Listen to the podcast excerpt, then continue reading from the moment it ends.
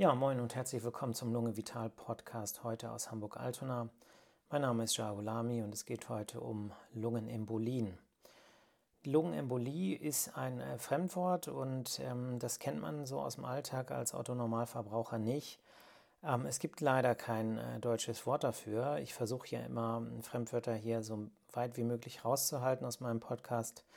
Aber ähm, dafür gibt es tatsächlich kein Wort, was man so kennt aus dem Alltag. Äh, einige sagen Lungeninfarkt, aber Lungeninfarkt äh, ist nicht gleich Lungenembolie, auch wenn es einen Lungeninfarkt im Rahmen einer Lungenembolie geben kann.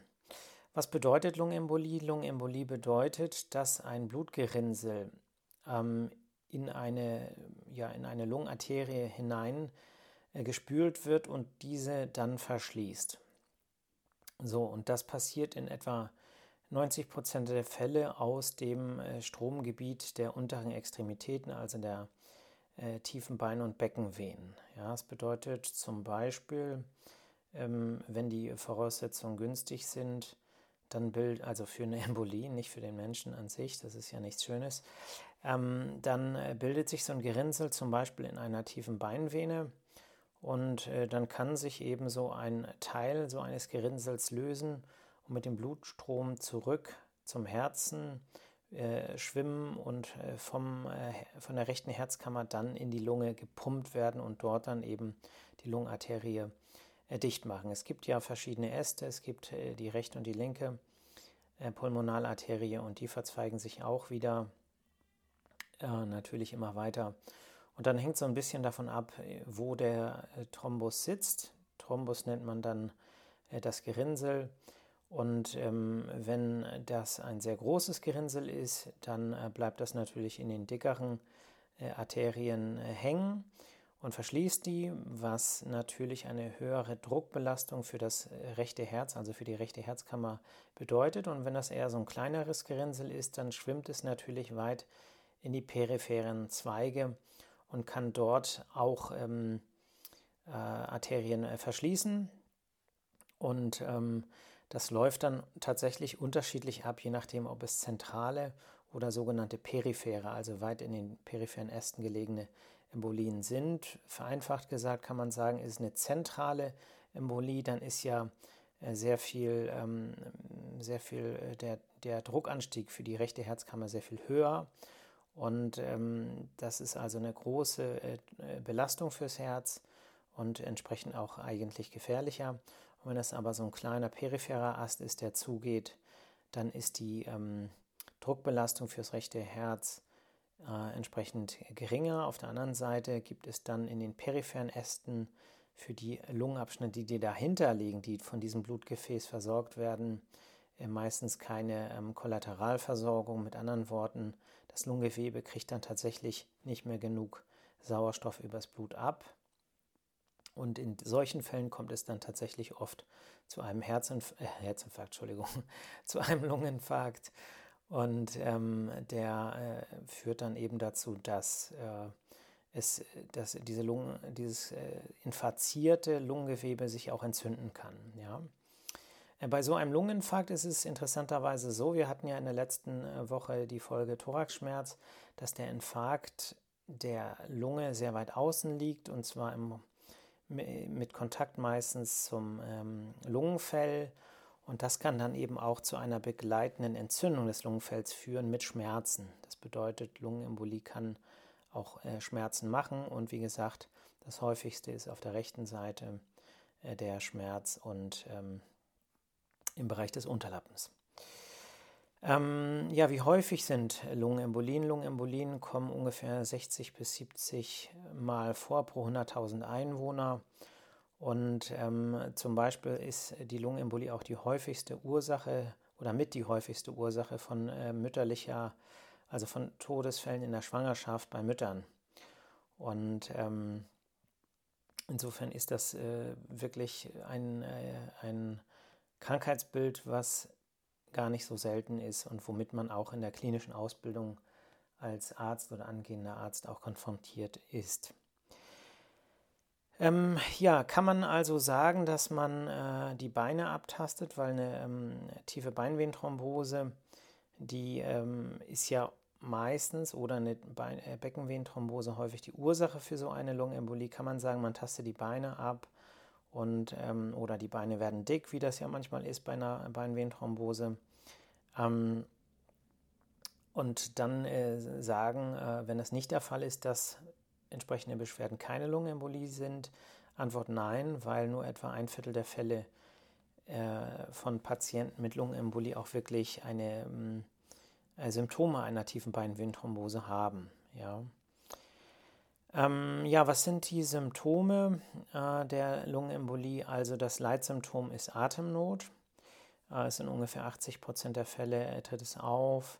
Äh, entsprechend auch eine gesteigerte Atemfrequenz, das heißt die Atemzüge pro Minute sind äh, deutlich erhöht. Ja, man kann ja sagen, man hat normalerweise so eine Atemfrequenz von etwa 12 bis 14 Zügen, also Atemzügen äh, pro Minute, so alle fünf Sekunden, also ein Atemzyklus. Also ein, ein Einatmen und Ausatmen dauert dann ungefähr fünf Sekunden und dann schafft man zwölf in der Minute. Und äh, das ist dann eben deutlich erhöht.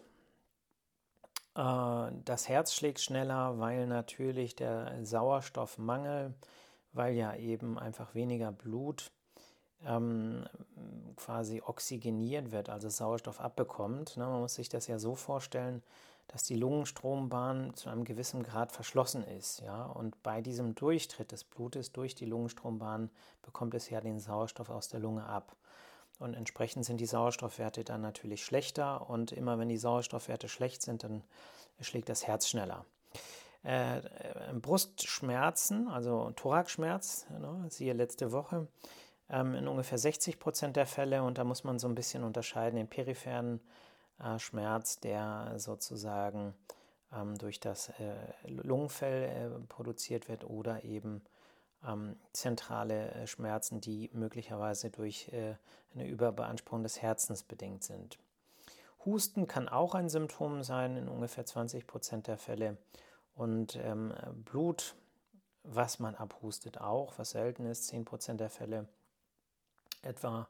Und das sind dann die Fälle, wo es tatsächlich auch zu einer zu einem Lungeninfarkt gekommen ist. Ne? Also sehr weit außen in der peripheren Strombahn äh, mit anschließendem Infarkt des Lungengewebes. Äh, ein Schock kann äh, ein Symptom sein bei schwerer Lungenembolie.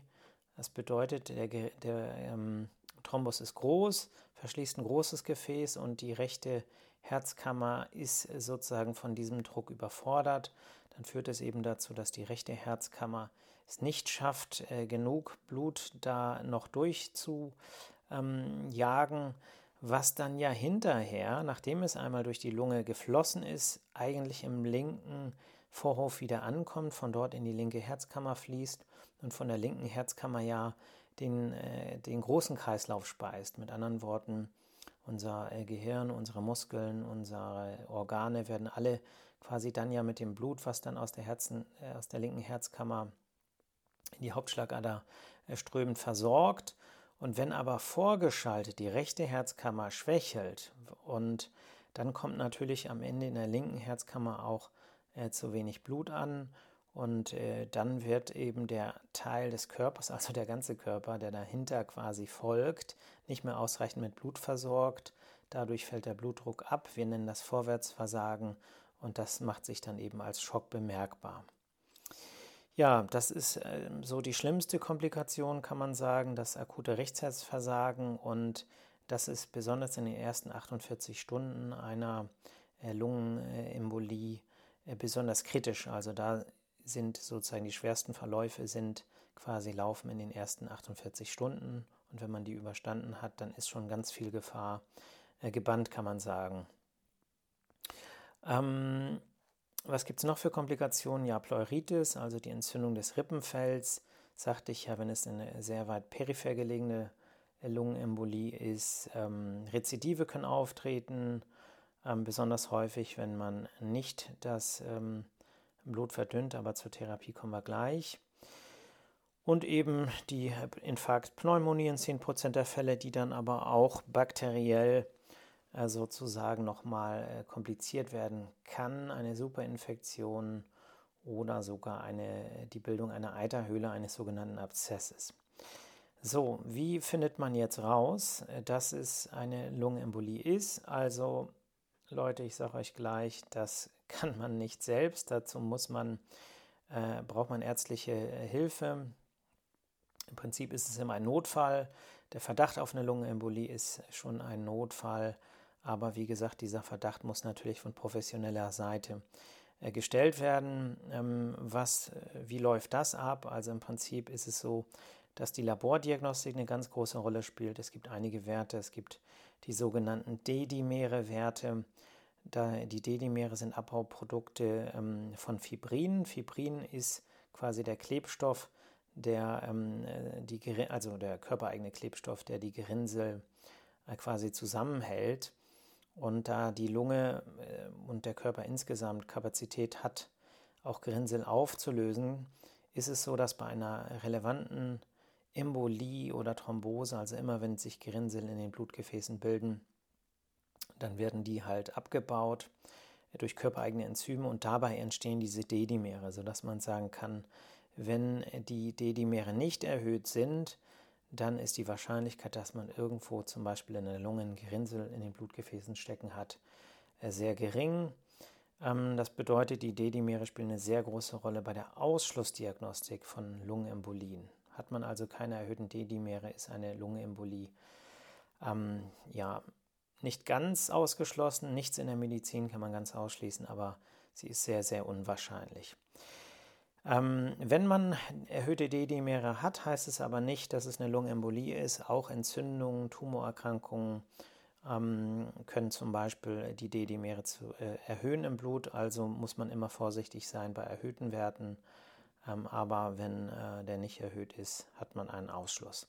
Die Blutgasanalyse, äh, also die arterielle Blutgasanalyse, äh, ist wichtig, weil man natürlich bei einer Lungenembolie, je nachdem, wie ausgeprägt die ist, auch Sauerstoffabfälle sieht und man sieht auch ähm, Abfälle des Kohlendioxid ähm, äh, Partialdrucks, also des Kohlendioxidanteils im Blut, weil es so ist, dass wenn die Sauerstoffversorgung abnimmt, ähm, man das versucht auszugleichen. Ich sagte ja, man atmet schneller, ja, die Atemfrequenz wird gesteigert. Und ähm, das kann man ja auch Hyperventilation nennen. Das heißt, man atmet dabei natürlich auch mehr Kohlendioxid ab und dadurch sinkt der Anteil an Kohlensäure im Blut. Und das kann auch äh, den Blut-pH-Wert entsprechend äh, zu einer Alkalose ähm, verändern, aber das ist jetzt ein bisschen zu kompliziert hier für einen Podcast. Ähm, das EKG spielt eine Rolle. Es gibt typische Zeichen. Insofern macht man in solchen Fällen auch immer ein EKG und man sieht vor allem auch, dass die Herzfrequenz zunimmt. Ähm, ein äh, Röntgen-Thorax kann man machen, aber es dient eigentlich eher so dem Ausschluss anderer Ursachen, weil äh, typische Zeichen einer Lungenembolie im Röntgen-Thorax sind wirklich selten zu sehen. Ähm, ein Herzecho, also eine Ultraschalluntersuchung vom Herzen, ist wichtig, weil man eben sehen kann, besonders bei schweren Lungenembolien, dass die rechte Herzkammer überlastet ist, vielleicht auch erweitert ist. Und ähm, man kann dann auch den Druck messen und ungefähre Abschätzungen auf das Ausmaß ähm, der, ähm, der Belastung, äh, der Rechtsherzbelastung ziehen.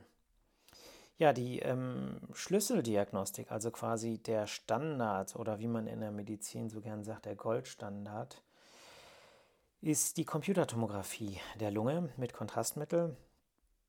Und äh, da kann man insbesondere große Lungenembolien, die zentral in den großen Arterien liegen, äh, wunderbar sehen. Irgendwann nimmt sozusagen in die Peripherie hin äh, die ähm, Sehschärfe ein bisschen ab.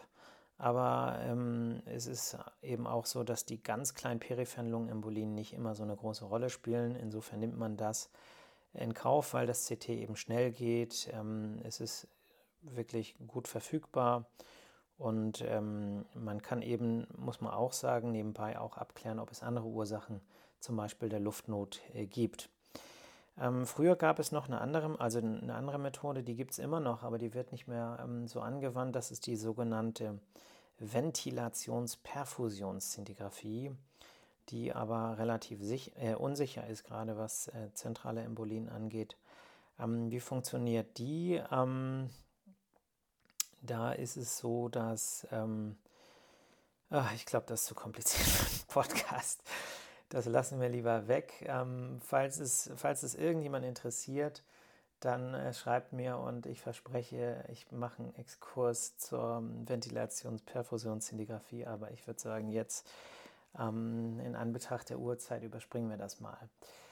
Ähm, zur Vorsorge, äh, Vorhersage, Wahrscheinlichkeit, ja, man hat ja auch nicht immer, äh, kann ja auch nicht immer die ganze Diagnostikschiene ähm, abklappern. Insofern macht man natürlich auch da so eine Risikoanalyse. Da gibt es ein paar Scores, äh, die Namen, ähm, ja, die, ne, der Well-Score zum Beispiel, aber das ist jetzt einfach zu viel medizinischer ähm, ja, Fachkram, damit möchte ich jetzt keinen belasten. Ja, wie ist die Therapie? Das hängt davon ab, ähm, wie hoch das Risiko ist. Ähm, also das Risiko, äh, also wie ernst man es nehmen muss, wie instabil der Patient ist, wie es dem geht und ähm, wie, äh, ja, wie stark auch, also wie ausgeprägt die Embolie ist. Ähm, ist es ein niedriges und mittleres Risiko, äh, dann wartet man im Prinzip ab, sprich man verdünnt das Blut mit entsprechende Medikamenten. Es gibt äh, Medikamente, die man spritzen kann. Es gibt äh, Medikamente, die man oral nimmt, also Tabletten. Und äh, im Prinzip äh, sagt man dann, man, äh, man nimmt diese Medikamente als Patientin oder Patient für drei bis sechs Monate. Und äh, der Körper löst in der Zeit den Thrombus auf. Das schafft er innerhalb von Tagen und Wochen. Dafür hat gerade die Lunge ganz viele Enzyme und ähm, dann äh, nach so drei bis sechs Monaten ähm, kann man dann aufhören mit der Therapie. Man muss auch immer abwägen, wie hoch ist das Blutungsrisiko. Ähm, na, es gibt sozusagen, wie man so schön sagt, keine Rose ohne Dornen. Ähm, man verdünnt das Blut und das Risiko für eine äh, Embolie sinkt, aber auf der anderen Seite steigt das Risiko für eine Blutung. Und es gibt ja auch da wieder Risikofaktoren sodass es immer ein Balanceakt ist, je nachdem, welcher Patient oder welche Patientin vor einem sitzt. Ähm, ob man zum Beispiel die Blutverdünnung länger macht, kürzer macht. Also das sind dann ähm, sehr genaue Abwägungen, die man dann trifft. Ja, gibt es ein hohes Risiko? Ähm, also ist der Patient zum Beispiel instabil, hat er Kreislaufprobleme, ähm, ist der Blutdruck sehr niedrig und ähm, hat er vielleicht zusätzliche Risikofaktoren? Ist es ein sehr alter Patient? Dann äh, kann man äh, andere Therapien anwenden. Zum Beispiel gibt es die sogenannte Fibrinolyse, äh, wo den Patienten dann etwas äh, gespritzt wird, was die Gerinnsel auflöst. Also so ähnlich wie die Enzyme, die der Körper selber herstellt, ähm, dass die dann nochmal in höherer Konzentration gespritzt werden und die Gerinnsel äh, auflösen sollen. Ähm, das Ganze ist nicht unriskant, ähm, also da gibt es natürlich dann auch mal äh, Blutungskomplikationen. Insofern muss man schon genau gucken, bei wem man diese Therapie macht. Aber wie gesagt, wenn ein hohes Risiko da ist und es um Leben oder Tod geht, dann nützt es auch nichts, dass man äh, das Blutungsrisiko nicht hat, weil man keine Fibrinolyse macht, aber die, Patientin oder der Patient möglicherweise an der Embolie verstirbt. Es gibt Kathetermethoden, wo man das Ganze noch gezielter macht, wo man äh, mit Kathetern in die ähm, Pulmonalarterien geht und dort den ähm, äh, Thrombus äh, sozusagen mechanisch äh, ähm, äh, auflöst oder wo man zum Beispiel dann ganz gezielt dort in diesem Bereich höhere Konzentrationen an diesen Enzymen, die den Thrombus auflösen, reinspritzt. Ähm, operativ, ne, man kann die ähm, Chirurgen ranlassen, die äh, schneiden das Ganze auf und ziehen da sozusagen den Thrombus raus. Also da ist wirklich ähm, Hightech-Medizin äh, möglich. Ja, die Prognose hängt davon ab, wie das ähm, Ausmaß der Embolie äh, ist, wie alt die Patientin oder der Patient ist, wie die Risikokonstellation aussieht und äh, auch der Zeitpunkt der ähm, Diagnostik und damit auch der Therapieeinleitung. Je früher man therapiert, desto besser ist die Prognose. Ähm, ja, die Lungenembolie ist also ein sehr, sehr ernstes Thema, womit man auch zu tun hat. Ähm, es ist ja auch äh, so, dass ähm, wer mal im Krankenhaus gewesen ist, ähm, ab einem gewissen Alter, ab einer gewissen Risikokonstellation wird immer empfehlen, empfohlen, eine Thromboseprophylaxe zu machen. Das sind die kleinen Bauspritzen, die ähm, mit niedermolekularen Heparin in der Regel durchgeführt werden. Und das soll einfach verhindern, dass es zu einer äh, Thrombose kommt in den Beinen oder Beckenvenen und anschließend möglicherweise zu einer äh, Lungenembolie. Und ähm, äh, auch bei langen Flugreisen gibt es ja äh, die Möglichkeit, dass man, wenn man Risikokonstellationen hat, sich auch eine entsprechende äh, Thromboseprophylaxe äh, verschreiben zu lassen, wenn sozusagen die Indikation, also der medizinische Grund dafür steht. Gut, das war's zur äh, Lungenarterienembolie heute Freitagabend, den 15. Januar. Ja, 15. Januar. Mh, hm, es ist äh, heute gibt es die Dschungelshow. ähm, ich muss dazu sagen, wer mich kennt äh, von meiner Zeit auf Borkum, das äh, Dschungelcamp äh, Trash TV ähm, ja, auf Borkum hatte ich viel Zeit und ähm, ja, das hat sich geändert. Ähm, äh, Im positiven Sinne natürlich, aber ähm, deswegen ist, äh, gibt es zum Beispiel heute auch, äh, das ist jetzt ein richtiger Insider, es gibt keine Dschungelkonferenz. Ähm, gut, Leute, es ist spät. Ähm, ja, die Zeiten sind schwierig, die Maßnahmen zur Eindämmung der Pandemie wurden weiter verschärft. Ähm, das ist nicht einfach. Mir fällt auch nicht viel Tröstendes ein. Ich bin ja als Optimist ähm, eigentlich, ähm, ja, es ist schwer. Im Moment ist es schwer und heute war auch ein schwieriger Abend, also viel Arbeit und ähm, Trotzdem ist es so, dass äh, man irgendwie äh, da durch muss. Und ähm, ja, passt gut auf euch auf, seid gut zu euch, seid gut zu anderen, bewegt euch, macht Sport, trinkt ausreichend und Hakuna Matata. Ihr hört mich nächste Woche Freitag. Bis dann. Ciao.